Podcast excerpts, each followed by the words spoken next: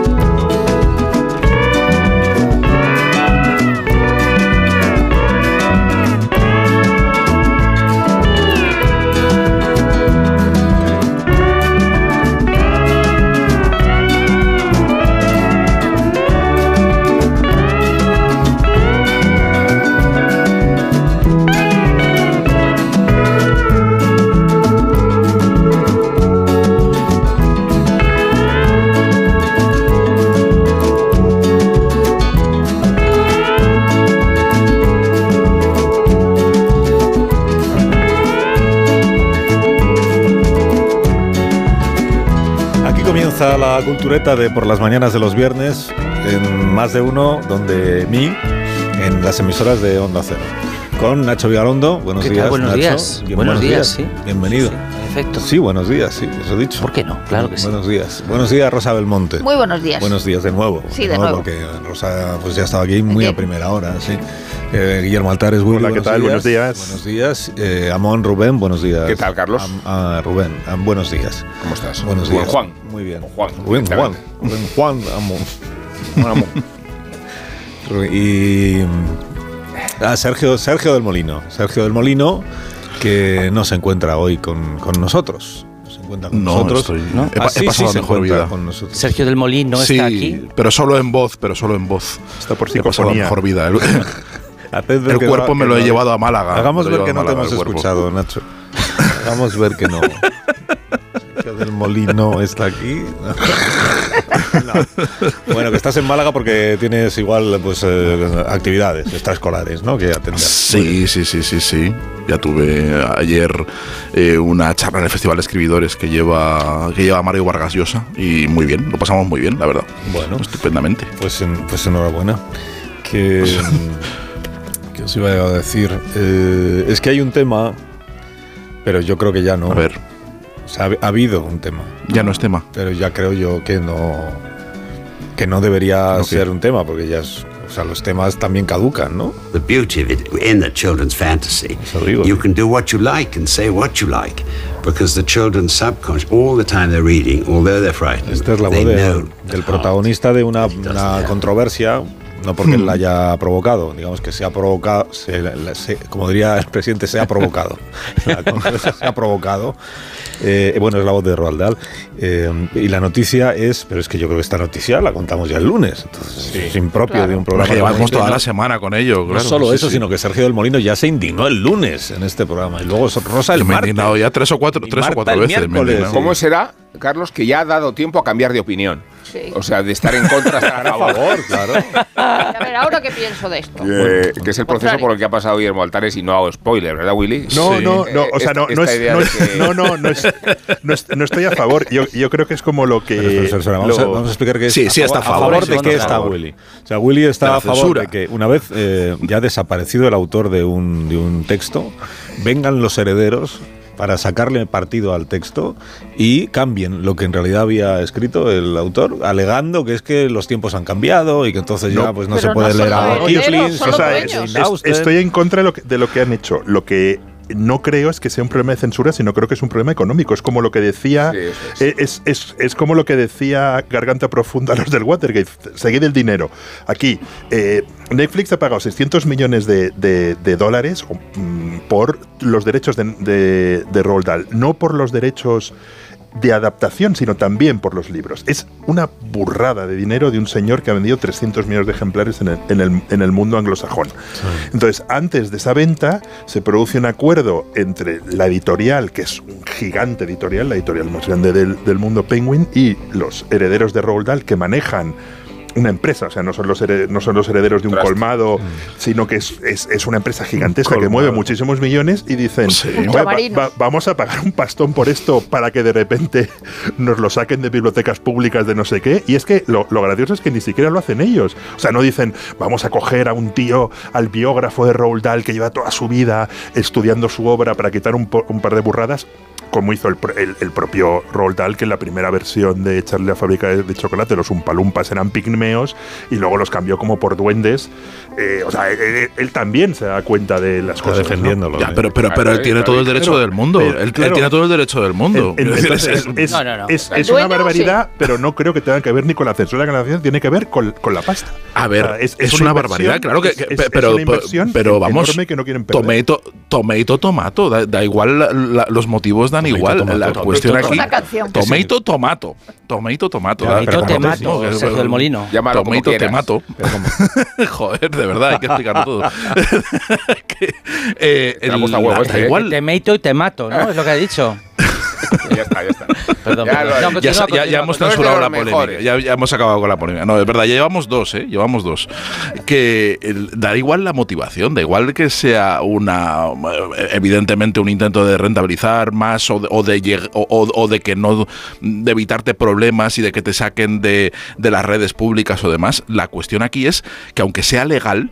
Y, y- y no sé yo hasta qué punto es legal, no me conozco la, la legislación inglesa, pero sospecho que en España esto no sería legal, que, No, que a los, España- los herederos En, en España parece que en España no es legal, no, no puedes tocar el texto. Quiero decir, tú puedes eh, eh, decidir cómo se comercializa y puedes decidir si editas, no editas, a, a quién le vende las cosas, cómo se las vendes, cómo si los libros salen con tapa rosa o tapa o, o- o- o- o tapa policromada o como sea. Pero, Sergio, si puedes, puedes elegir esas cosas, pero no puedes tocar el texto. Pero si Puedes puedes- hacer una no edición puedes crítica. No, pero sí puedes decidir que un libro que el autor no ha querido publicar en vida lo publicas, por ejemplo. Ahora, ahora hay una polémica Es- en, en eso Estados puedes, Unidos eso puedes. porque han sacado grabaciones de Jesse Norman que Sí. Jesse Norman no quería que se publicasen y las han sacado. Bueno, y las han la sacado. Bueno, o el documental, de el documental que han hecho Mira, de la, de un la bordeta que ha ganado el de Goya, que son de unos textos que no, que, que no publicó. No se Uno de los mayores directores de orquesta de todos los tiempos, Vidake, que era rumano, que dirigió la Filarmónica de Berlín muy poco tiempo porque no quiso dirigirla más y que hizo una carrera gigantesca. Planificó toda su carrera contra las grabaciones, toda su carrera contra las grabaciones, y hizo argumentación para que jamás se editaran sus discos, porque eran tomas piratas y, y porque renegó de la industria. Sus herederos han comercializado todo lo que han podido, Siempre- eh, profanando la voluntad del, del que hizo toda su, su música al margen del disco. ¿no? Siempre que se plantea un debate, y tenemos tres por semana, en el que se le intenta den- denunciar la silueta ideológica de una corporación como Netflix, el debate ya nace muerto y no hay más que ver lo que pasa mm, años vista. O sea, Netflix hace unos meses era el palacio de la transfobia por defender a David Chappelle, ahora supuestamente son es el templo del bienquedismo y del buen rollismo por reeditar a Roald Dahl, cuando si yo fuera un consultor para Netflix y yo les dijera, os demuestro que vais a tener un pequeño eh, beneficio económico respecto a lo que ya ganáis si en cada película introducís un rectángulo rojo parpadeante. Si yo les demuestro que eso les da beneficio económico, lo van a aplicar. Hay un caso que, que- que- deberíamos tener más presente. Sería guay, ¿no? O sea, no nos dormiríamos, ¿no? ¿Cómo es esto? Bueno, sí, pero, pero con el. ¿Era un triángulo o un rectángulo? Un rectángulo eh, o un triángulo más o un triángulo isósceles, escoge. Ah, Hay un caso del que, del ¿Pero que que ocupe que- toda la pantalla o cómo? Hay un caso en pequeño. estos debates ¿Qué del que, no, del que no se habla mucho, que es una especie de milagro. El, el autor clásico más vivo, si hablamos en términos de cómo afecta a la cultura popular en diferentes vertientes, el autor más vivo, el escritor más vivo es H.P. Lovecraft. Lovecraft es influyente en el Ah. terror, en la- el audiovisual, Lo tratamos en, el- esta noche en la en cultureta, los sí. videojuegos, en el rol, ahora mismo. Pero sin eh, él. Ahora mismo, Lovecraft, que, cuyo racismo y cuya misoginia deja en pañales al, al antisemitismo de Roald Dahl, es un autor que inspira eh, juguetes que niños compran a día de hoy. Es un autor que, que, eh, eh, tenía tanto miedo a la feminidad. Exactamente, mira, me está enseñando Un en la radio. un- cuaderno de ideas. Em, es un autor que tenía tanto miedo a la mujer que él simbolizaba el horror cósmico en forma de vaginas gigantes que venían del espacio. Muy bien, muy es el autor más peligroso que Sí. te puedes echar a la cara. Es el autor más potencialmente tóxico que te puedas imaginar. Y sin embargo, todos compramos sus libros, Sí. todos le adaptamos, todos le leemos, todos le, le discutimos y no pasa nada. Y es un autor que obra el milagro de que, de repente, como sociedad, todos seamos muy maduros. Que no nos hemos dado cuenta. Que seamos capaces. No, no, todo el mundo lo sabe. Todo el mundo sabe cómo es Lovecraft y todo el mundo lo- y todo el mundo asume lo que es y sin embargo está presente en todas partes. ¿Cómo se obra este milagro? ¿Cómo es posible que de repente como sociedad seamos capaces de dialogar con el pasado de esta manera? Porque Lovecraft como escritor pertenece a su sitio, el sitio de todos los escritores clásicos, que es el dominio público, que es donde deben estar todos los autores de otra época. Entonces, si Roald Dahl estuviera en dominio público, que es donde debería estar, Bueno. Netflix, Pero ya llegará. Le, le queda quisiera. tiempo, ya llegará. Ya Pero llegará. es que no es natural. No es natural una- Pero eh, el- el ma- la mayor eh, preocupación que yo veo aquí es, eh, no por parte de Netflix, sino la, la mía, quiero decir, ¿no? Es el estado... La mayor preocupación que veo por aquí veo es la por aquí, mía. o sea, la mía, ¿no? Es el estado de la literatura infantil, de que, eh, ahora mismo. Es decir, el Hmm. otro día cuando Elvira Lindo hacía el- eh, su columna en el, eh, su artículo en El País, hablaba de Manolito Gafota y cómo lo habían acusado en Estados Unidos de bullying y, y cómo, y cómo estaba refugiado en una colección para adultos. Eh, yo recuerdo haber hablado con Ángeles González Sinde, que escribía eh, libros de literatura infantil, y entonces decía que había una eh, no me acuerdo exactamente qué, qué- qué cosas me decía, pero había unas estrictas reglas y cosas que no se podían hacer en la literatura infantil ahora. Entonces, esto es una adaptación de lo que se puede o no se puede hacer ahora en la literatura infantil que me parece más peligroso, que es como le estaba diciendo esto antes de... Con, con Dal va a llegar el momento de decir, ¿lo quiere usted con IVA o sin IVA? Siendo con IVA lo, lo bueno. Claro, Sí, eh, a sí, mí sí, lo- que plantea, lo que plantea Rosa es que es, es el estado de, de la- el sometimiento al que se ve eh, inmerso y que aceptan, yo creo que de buen grado, muchos escritores de literatura infantil y juvenil que tienen que, que, mm, que hacer unas historias ultra vigiladas, ¿no? Y ser sometidos ya en, eh, en el mundo anglosajón al delirio esto de los de los sensitive readers, que son los que han hecho todos estos cambios, que se, que se, que- que se ofrecen por un módico precio, por 200 libras, se te ofrecen a, a acompañarte en el, en el proceso creativo de escritura, dicen desde el principio, ¿no? En el momento en el que tú piensas un personaje, hay un alguien que te va asesorando y te va diciendo cómo tienes que escribirlo y cómo tienes que plantearlo eh, de- desde los mismos orígenes y te garantizan así que va a ser aceptado por las editoriales y que vas a poder llegar a, a las escuelas y a las bibliotecas con Pero- los cánones que se aceptan hoy en Coser, día. Eso coser. Pero. Sergio, ¿tú realmente piensas que alguien estaba pidiendo estos cambios? ¿Que había una parte de la sociedad que estaba queriendo que se No, no, claro que no, es eso? en absoluto. Es, No los es está pidiendo nadie. absurdo. Willy. Nadie. Willy. No, yo no.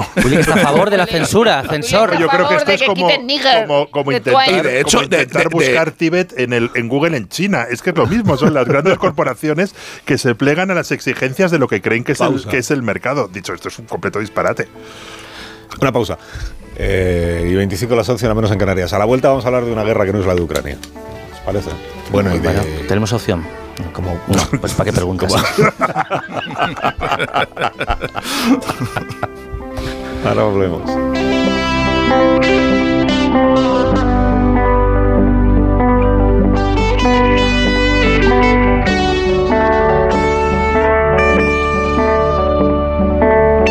Más de uno en Onda Cero, donde al sí. Atendiendo a la petición de Nacho Vigalondo, vamos a escuchar a continuación el sonido de un metrónomo.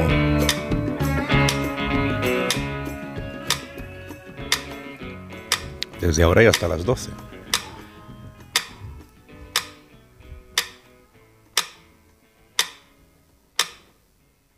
Pues así, los oyentes de la radio de Leningrado, así, esto es lo que, lo que escuchaban. En el año 1941 era el metrónomo, pero a través del sonido de la radio.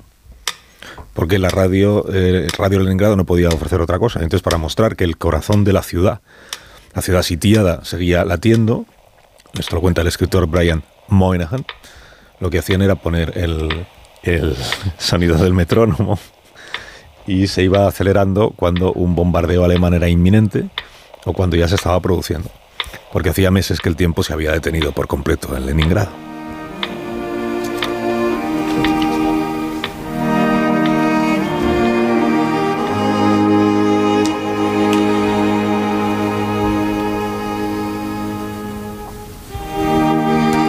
Asediada a la ciudad desde septiembre de 1941 por el ejército nazi, que planeaba pues, someterla al hambre y en la confianza de que el frío y los bombardeos hicieran el resto. Vivían 3 millones de personas en la ciudad y contaba el músico Jakob Babushkin, que era una ciudad de hielo, que los alemanes estaban a las puertas, decía había bombardeos todos los días, pensábamos que en un momento tan difícil la música resultaba inapropiada, había horas enteras en las que solo sonaba el metrónomo, te imaginas oír eso todo el día y toda la noche, y de repente alguien vino y nos dijo, tocad algo, Quedaba menos de un millón de personas ya en Leningrado, todas las filarmónicas y bandas musicales se habían marchado, menos una, que era la orquesta de la radio de Leningrado, la Radiocom.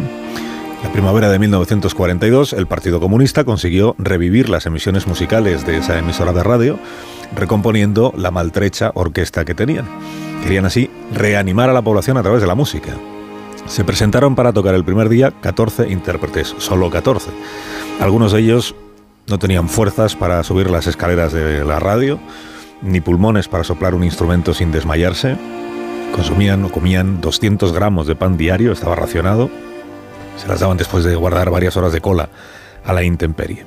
Bueno, pese a todo, Tchaikovsky o Prokofiev consiguieron volver a las calles y a los oídos del pueblo en Leningrado. Comenzó el deshielo pero Stalin tenía una ambición musical mucho mayor para la ciudad. Lo que quería era representar allí la séptima sinfonía de Sostakovich.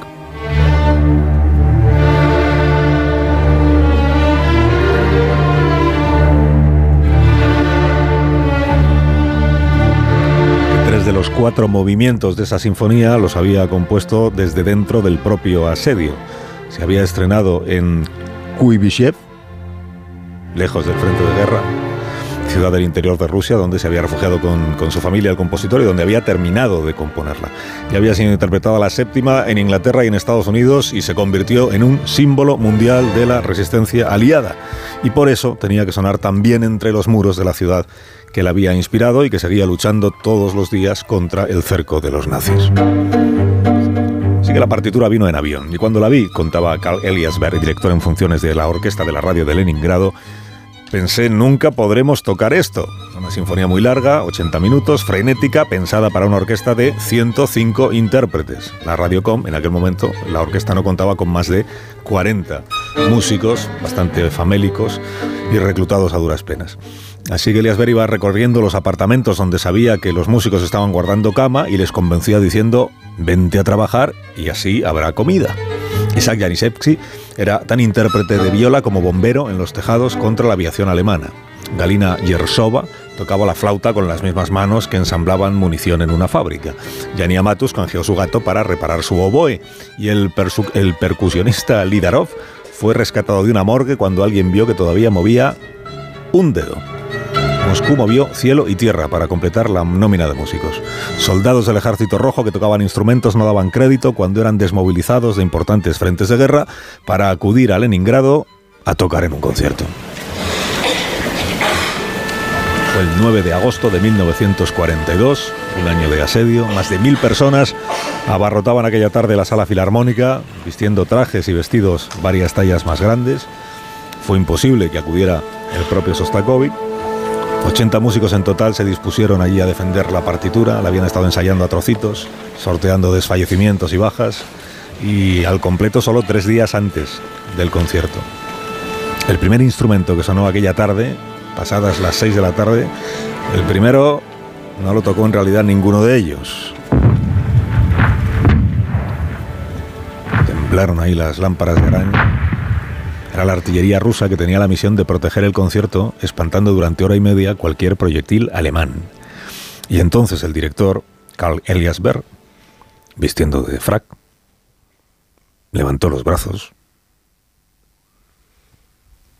y la música de Sostakovich empezó a sonar.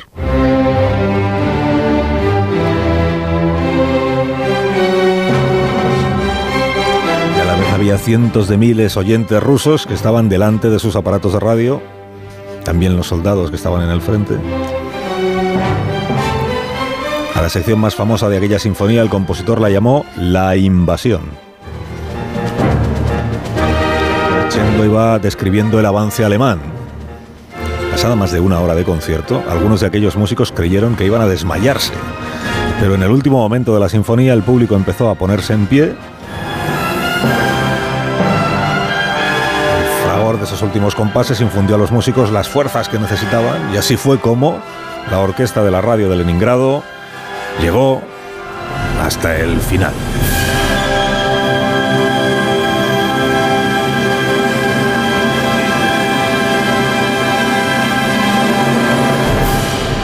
El asedio duró 500 días más y Sostakovich llamó victoria a esta última parte de su sinfonía. Lo hizo en diciembre del año 41, cuando cualquier expectativa de victoria aún parecía pues una expectativa bastante improbable. Y todo esto viene a cuento de un libro que habéis, que habéis leído o al menos ojeado. No todos, no todos, dice Nacho, no todos. A todos. Y noto que ya, yo esta mañana pensaba que me hacía falta leer este libro, pero acabo de escuchar esta composición que has hecho con Zumer. Y ahora ya no puedes Y estoy mudo, creo que no hace falta. Puedes dejar de leerlo ahora. No, Puedes no. dejarlo. Puedes. Déjalo, porque estabas leyéndolo ahora en este rato, ¿no? no iba a ir luego a mientras Generación no hemos dicho el título. Se llama Sinfonía para la ciudad de los muertos. Madre mía. Y, Sí. Sí, y- Es- y como, y claro, lo que pasa es que como has citado eh, a Brian Moynihan antes, Moynihan. Moynihan, en la cultureta ya tratamos eh, el libro de Moynihan, que es Leningrado, Asedio y Sinfonía, es decir, que la historia es absolutamente la misma, e incluso el libro es anterior, es decir, el de Leningrado, el original es de 2013, 2015 en España, y Sinfonía para la Ciudad de los Muertos es de 2015, octubre del 22 en España. Entonces, como yo no soy, un- bueno, voy a hablar primero de la, de la, de, que la, de la obra, evidentemente. Eh, lo importante aquí es que una de las obras capitales, eh, la música del siglo XX, eh, está encuadrada en el suceso de su composición, es decir, dentro de uno de los capítulos maca- macabros de la historia de la humanidad, probablemente, ya no del siglo XX, pero también de- del siglo XX, que es el asedio de Leningrado y sobre todo la hambruna, es decir, ha- hay un momento en que los que los eh, habitantes de Leningrado se les da o, igual la luz base y, y de lo que se preocupan es de, de comer, ¿no? Entonces, como voy a decir ahora eso, como no soy gente de bien, a mí de estos dos libros lo que siempre me ha interesado más es el canibalismo. ¿Cómo? Hombre. O sea, el momento del canibalismo. Entonces, eh, eh, es verdad que he ido a mirar En, porque en sus, ninguna- en sus dos vertientes. En, sus dos Ah, sí, vertientes. es- muy ¿no? gracioso porque, porque lo que sí dice este libro que, no, que yo creo que no decía el otro es que en ruso el canibalismo tiene dos acepciones. Es decir, hay una que es comer cadáveres y otra que es comer personas. Y, Y, ti- y y- tienen distinto, di- distinto y castigo en el Sí, código penal. claro, y entonces Distinto- hay no es lo una- mismo comerte a un muerto que comerte a un que matar a alguien para comértelo. Es necrofagia, ¿no? Comerse un, un que claro, que la- el hambre, pues sabemos que hace mella, como ha, ha contado Carlos, en, la- en los músicos, sobre todo teniendo en cuenta que hay tres flautas, dos oboes, tres clarinetes, un clarinete bajo, dos fagos, un contrafagot, ocho trompas, seis trompetas, seis trombones. Es decir, a ver quién demonio sopla no habiendo, no habiendo comido. Y desde luego, yo ya digo que eh, eh, mi desmoronamiento moral, que es lo que pasó también ahí en, eh, en Leningrado a, a la gente, pues me lleva a fijarme más en los asuntos del canibalismo. Sobre son el canibalismo. A mí, lo del canibalismo, el episodio del canibalismo, Rosa, me, o sea, me- me- me interesa, me, me- montones. me interesa porque como pasa con Pero es en otra alucinante. escala, evidentemente aquí, aquí ah, no es alucinante porque es una escala. ¿Qué comía la gente? yo, Aparte eh, de comer cadáveres, las cosas que comía la gente antes de comer cadáveres. Yo Eso, eso, es, eso es lo que me- a mí me, me impresiona, que teniendo una fuente de proteína tan a mano, eh, la, la gente decida primero eh, asar cinturones, eh, cola de car- mm, comer cola de carpintero, del los muebles, pintado. el engrudo del papel pintado, todo eso antes de, de plantearse comerse todos esos cadáveres que estaban congelados y con esa carne y esa fuente de proteína que estaba ahí tremenda y que al final es lo que les permitió sobrevivir, ¿no? Porque lo- había un cálculo, un cálculo tremendo de los nazis eh, que habían calculado cuándo toda la población moriría y además estaba establecido de que eh, a- tenían órdenes a las tropas de, que, que, cercaban Leningrado de no atacar demasiado, de no desgastarse y además de no confraternizar con la población que podía ir a pedirle comida y que aquello podía crear una serie de lazos no, y, de- y- y no, no mover nada para que ellos se murieran de hambre y tenían calculado el momento en el que se iban a morir de hambre. claro, sí. Estaban cal- claro, esta- estaba calculadísimo. Lo que pasa es que no contaban, no contaron en los cálculos con que había unas grandes reservas de carne humana que podían que podían hacer so- que sobrevivieran sobre muchos. La historia, por cierto, en- la historia de la sinfonía, solo una, una cosita que a mí me parece maravillosa, que son tres historias en una. Son unas historias eh, eh, alucinantes, ¿no? El, libro de Anderson a mí me ha, me, ha gustado mucho, me parece que está muy, muy bien contado toda, to- todo, el, todo en el contexto además del estalinismo y de Sostakovich, que es un personaje que también tenía, eh, eh, en fin, su historia eh, de, de, relaciones eh, duras, digámoslo así, con, con Stalin de antes, del- du- durante los años del Gran Terror, y que, que se convirtió a la vez en un signo del estalinismo y del, y del anti-estalinismo, ¿no? Y eso es, eso es impresionante. Está la historia de la composición, de, los, de, de- de- de cómo va avanzando esa sinfonía desde el cerco de los tres primeros movimientos y cómo la termina de malas maneras en, en- en- en el centro de Rusia y en la ciudad donde acaba recalando eh, exiliado. Eh, los, el estreno de cómo, sa- cómo sacan esa partitura del país en unos microfilm Pero y eso, llega a Estados eso ¿qué, qué Unidos y se interés tiene si ya se había estrenado? Es decir, eh, es verdad que se estrena el 5 Como de que- marzo en Kuibichet, el 9 de agosto en Leningrado y el 19 de julio en Nueva York por Toscanini, que cuando Claro, Shostakovich, por- porque, oye, por- porque oye eso es el- la- ese, es el, ese es el efecto, el efecto Ya, ya, ya. mundial que Trabajo tiene el conocimiento torpe y mundial chapucero, del terminó siendo portada de Time. Claro. Y que Sostakovich, Sí, sí, un claro. compositor ruso pudiera ser portada de Time, viene a, a demostrar la repercusión y la popularidad que tuvo la obra inmediatamente. La obra se transmitió a los cercados en Leningrado Por y a sí. todo el país a través de la radio. Luego era una maniobra propagandística de enorme repercusión, partiendo de una música que tenía que ser eh, épica precisamente porque Sostakovich fue constreñido a limitarse a las consignas culturales y artísticas del régimen después de haber sido martirizado él mismo cuando estrenó la cuarta sinfonía o cuando hizo aquella ópera Lady Macbeth del distrito de Sí. que es una ópera de un desgarro y 36. de una pornofonía si se puede decir pornofonía, Pornofonía.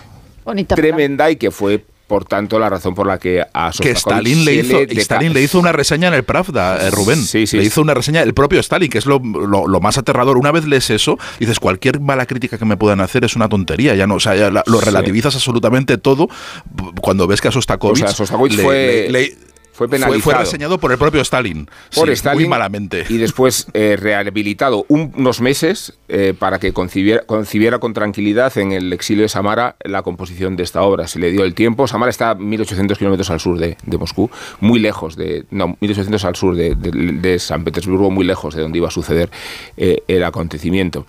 Y, y fíjate, yo recuerdo en, en el 91, 1991, no hace tanto, en España vino la Filarmónica Soviética con este director ruso. eh, Gennady Rodes- Rodesbensky, Rodesbensky. yo también lo vi. Y yo recuerdo el concierto porque el, el viento estaba reforzado por miembros del ejército.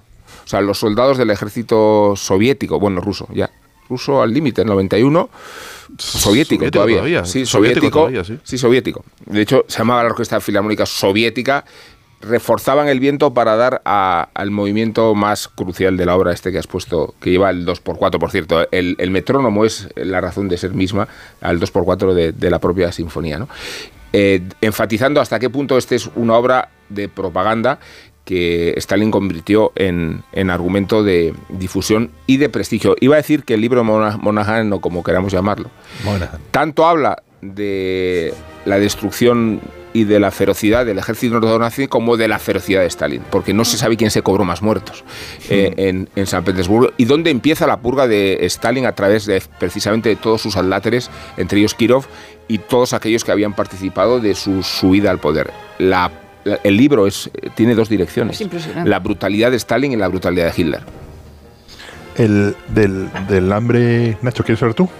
No, yo si queréis comento cómo ha ido hasta ahora esto. O sea, creo que ha sido la introducción de, Carlos, ha sido de las mejores que, he oído en este programa, contrarrestada con la obcecación con el canibalismo de, de Sergio y, y de Rosa, y creo que ha sido el Rubén Amor el que El ha salvado. que ha devuelto un poco el que ha el- devuelto un poco, sí, porque yo me encontraba en tabula rasa. Yo me encontraba el momento en que decía, mira, Pero si me la quedo como cosa, estaba. el canibalismo es el tema. Yo- El- yo Yo, voy a creo que el volver al- canibalismo Nacho, no es el el, canibalismo tema. Perdona, Sergio, pero creo que el canibalismo no es el tema. Yo voy a volver al hambre, pero sin canibalismo, porque hay una historia que resume el cerco de Leningrado, que es Stalin, Las es que el purgas de te Stalin, quita el hambre. el, el heroísmo, que es hab- había un tipo que se llamaba Babilov, que era un soviético que recorrió el mundo en busca de ejemplares de plantas y de semillas y creó la mayor colección de semillas del mundo, que eran 200, 250.000 muestras, que se sigue utilizando todavía. O sea, todavía cuando se busca una planta rara porque hay no sé qué naranjo en peligro, pues se busca las. Entonces, había una colección, los, los nazis, cuando invaden la URSS, uno de sus muchos objetivos es conseguir la colección de Babilov Porque entonces, como ahora era súper valiosa. Había una parte en Crimea y una parte estaba en Leningrado. Eh, Babilov fue mm, en, 19- en 1943 porque él eh, consideraban que la genética que él defendía era una ciencia burguesa, le deportan y muere de hambre. El tipo que, digamos, toda esa colección está destinada a luchar contra el hambre en el mundo, muere de hambre en el Gulag. Y su colección se queda en Leningrado. Y los custodios de la colección de Babilov podían haber podían haberla plantado, podían haber intentado alimentarse de ella y no quisieron. Sabían que lo que tenían era tan valioso que varios de ellos, creo que dos, murieron de hambre antes que, que comerse la colección de Babilov, que sigue existiendo ahí y cuando alguien busca una planta rarísima, muchas veces eh, siguen recurriendo a esa colección porque saben que estará allí, recorrió el mundo entero. Y es eso que, que refleja, se comieron, por ejemplo, leyendo el Babilov descubrí que los perros de Pavlov se los habían comido, estaba en Leningrado y, se- la, y la peña se, co- se comió los perros de, de, de Pavlov y, y todos los demás an- an- animales que había en su laboratorio, pero sin embargo la colección de, de, de Babilov sobrevivió a la guerra, no el propio Babilov, simplemente por, porque la genética era una ciencia burguesa y por No eso se, come, no se comen verduras ni, ni, ni aunque pasen hambre. Es que luego Sostakovich en medio de en una en su afán Sostakovich de ser rehabilitado y ser reconocido. Murió con 68 años, que para el régimen eh, es como cumplir 300, ¿no? Porque eran muy pocos los que sobrepasaban los 30. Él compone la Sinfonía 13, que es la, la Babillar, La de Babillar. con un poema... Esto es un desafío. un- sí, Eso claro, es un desafío claro que lo régimen. es. De, de Svetuchenko, el, el poema de Svetuchenko, que se hace con, con orador, por cierto. Hay una versión que yo recomiendo muchísimo con Anthony Hopkins haciendo de orador, eh, leyendo el poema de Svetuchenko, con Solti dirigiendo.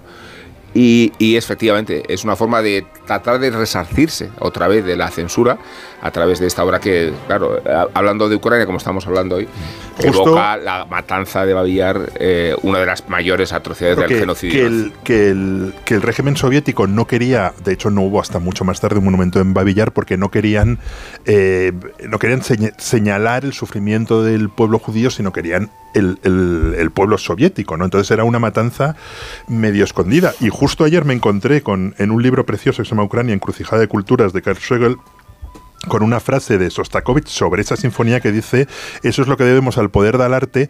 Antes del poema se conocía la masacre de, de Babillar, pero se guardaba silencio. Solo después de haber leído el poema se rompió ese silencio. El, ar- el arte destruye el silencio. Y eso es lo que dijo sobre, sobre aquella sinfonía número 13. Y luego leí otra cosa que él se salvó. O sea, en un momento dado le llaman para interrogarle. Y, y le interroga un tío y, y le dice, vuelva usted mañana. Pero ya, entonces el tío sale de su casa, eh, Sostakovich, con la maleta, es en los años 30, pensando que ya no va a volver. Y cuando llega al tipo que le había interrogado, eh, le habían deportado, o sea, se lo habían cargado. Entonces no había nadie para interrogarle y le dijeron, vuelva hasta a casa. Lo contaba en estos, en estos programas de la BBC, en un programa de la BBC sobre la, la sinfonía de, de Babillar que habían entrevistado al hijo y se salvó básicamente Maxim por eso, porque se había encargado antes al, al- Alfredo. al tipo, ¿no? Que era una cosa como de Elías Berg, por cierto, era, era judío.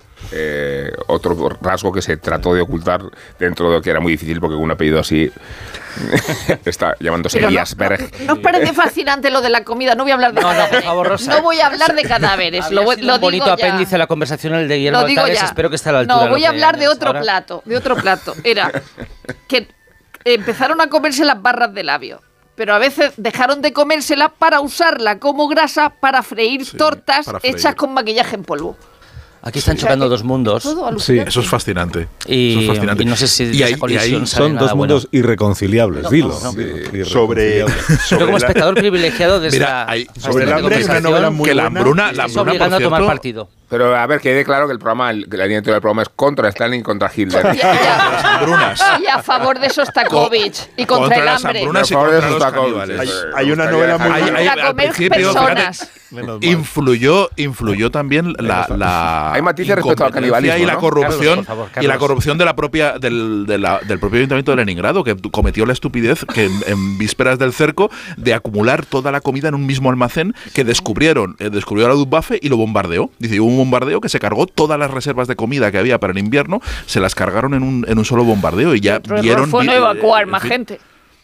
Eso también Bueno, eso también, el no- entre y que no el había libro se titula Sinfonía para la ciudad de los muertos, que, que en realidad es la vida de Sostakovich. Sostakovich, de la y Revolución que, Rusa también. y que, eh, cuyo autor es Matthew Tobin Anderson, que es un señor estadounidense que, que sobre todo ha escrito libros para niños, por cierto. Sí.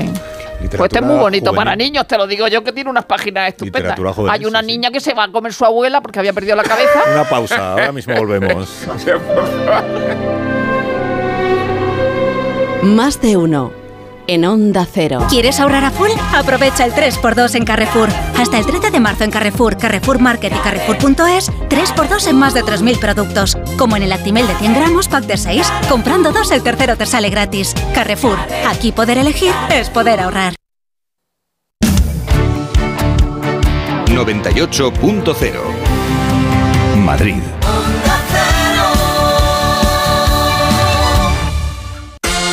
Ponte en forma ahora con Basic Fit. Mereces sentirte bien contigo mismo, así que haz del fitness un básico en tu vida. Consigue nuestro kit fit gratuito con todo lo que necesitas para ponerte en plena forma. Basic Fit, go for it. Llega a Madrid Los Puentes de Madison.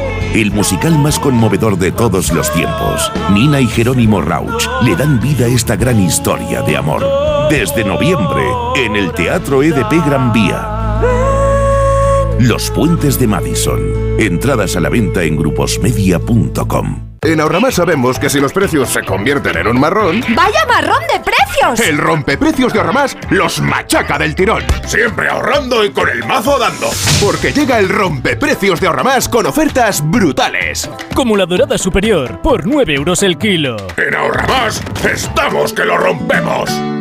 Esta primavera el espectáculo florece en Espacio Ibercaja Delicias con el Festival Internacional de Artes Escénicas. Deja volar tu imaginación en pleno centro de Madrid, con los mejores shows internacionales como la percusión callejera de Stomp, la innovadora danza clásica del Ballet Trocadero de Montecarlo, Le Cejo Invisible de Victoria Chaplin y Nuda, el teatro acrobático del creador de Lucía del Circo del Sol. Del 20 de abril al 4 de junio. Entradas en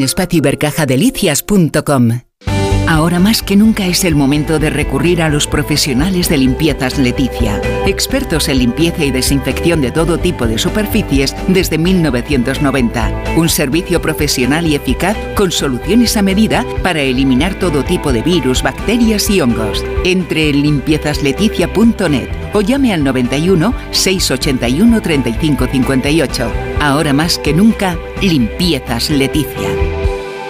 El principal riesgo del colesterol elevado son las enfermedades cardiovasculares. Ponte en guardia con una dieta saludable, ejercicio físico y Nivecol Forte, con coenzima Q10, levadura de arroz rojo y fitoesteroles vegetales concentrados que con una ingesta diaria de 800 miligramos contribuyen a mantener niveles normales de colesterol sanguíneo. Nivecol Forte, de laboratorios.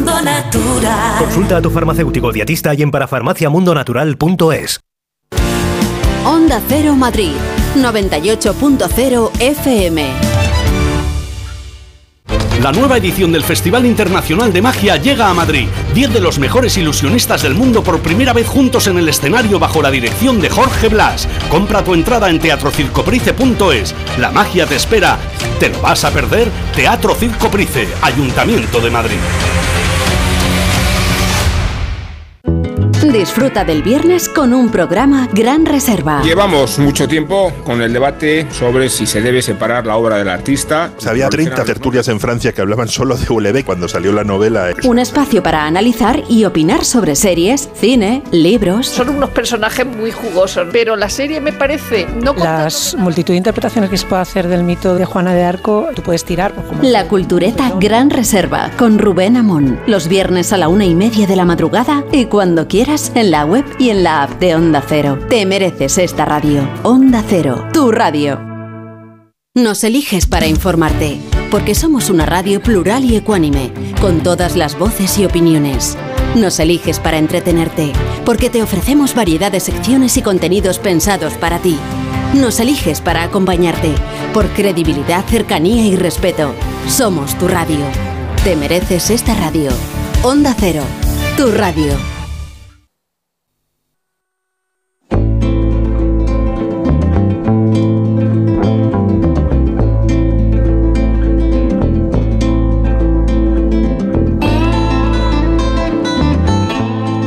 Más de uno. La mañana de Onda Cero con Alsina.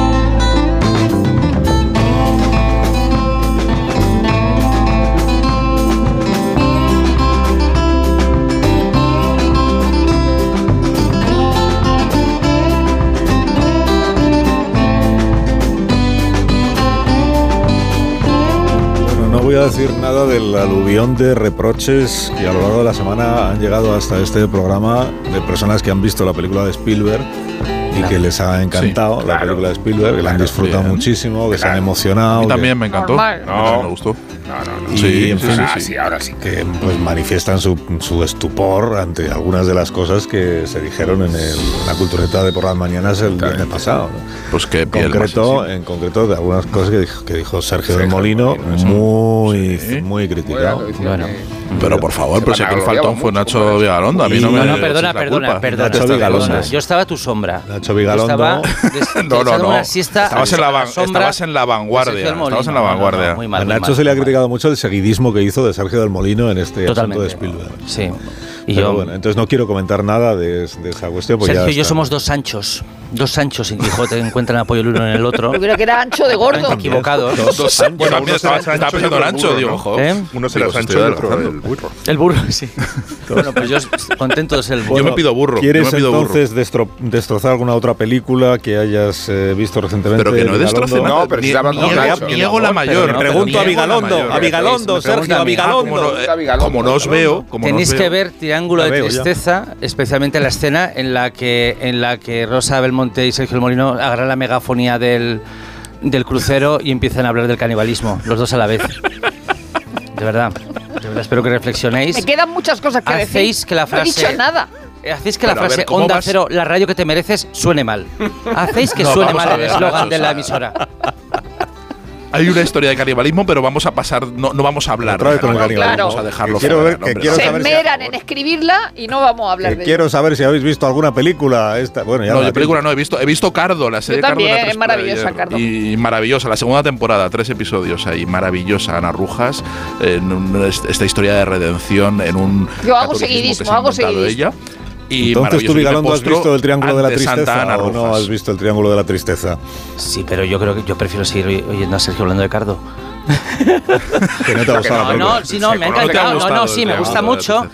Tengo la sensación de que hablé de ella ya la semana pasada, puede ser, quizá, No. es posible. No, vale, Es, es fabulosa y es fabulosa y digo lo que, lo que dije en la conferencia que tuve con el director en, como parte de la promoción de la película, tuvieron la amabilidad, los tienes a balón de contar conmigo para esto.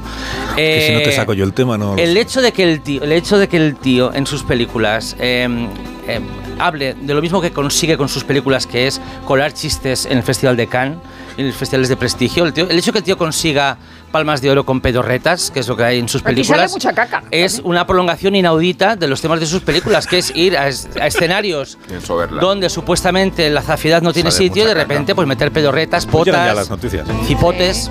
No Hombre, pienso- Nacho. Bueno, ¿qué pasa? Adiós. No pienso verla. Esta noche la cultureta Pues larga con Belmonte, con. Adiós, Willy. Pero mucho más elevada. con- Adiós, Sergio. Mucho más elevada, de verdad. Y sin